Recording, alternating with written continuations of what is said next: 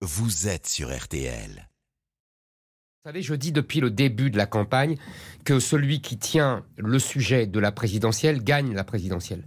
Euh, moi, euh, mon sujet, parce que je pense que c'est l'essentiel pour la France et pour l'avenir de la France, c'est la lutte contre le grand remplacement. C'est une immigration massive qui est en train de changer de peuple et changer de civilisation sur notre sol. Euh, à partir du moment où il y a une guerre en Europe, évidemment, les esprits et les regards se détournent de ce sujet-là et se tournent vers ce sujet. C'est normal, c'est humain. Et les médias le font beaucoup. Maintenant, je pense que... Les... Je finis simplement. Je pense que les crises ne s'annulent pas, elles se cumulent. Mm. C'est-à-dire que ce n'est pas parce qu'on a une crise en Europe de l'Est, à l'Est, une guerre à l'Est, que euh, cela fait disparaître soudain euh, le problème majeur, selon moi, que rencontre la France, c'est-à-dire le risque, effectivement, de, changement de peuple euh, qui nous menace à, à- à l'horizon de 2050.